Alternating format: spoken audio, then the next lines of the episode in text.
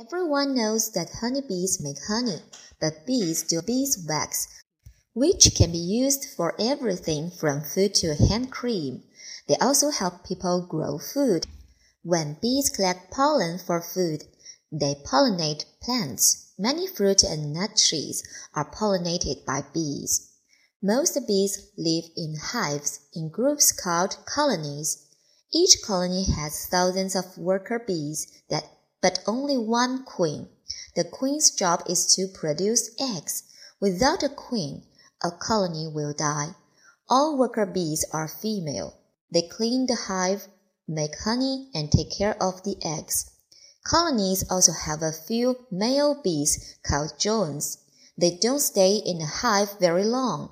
People that take care of bees are called beekeepers. Right now, they have a big problem. Many bees are leaving their hives and disappearing. Nobody is really sure why this is happening.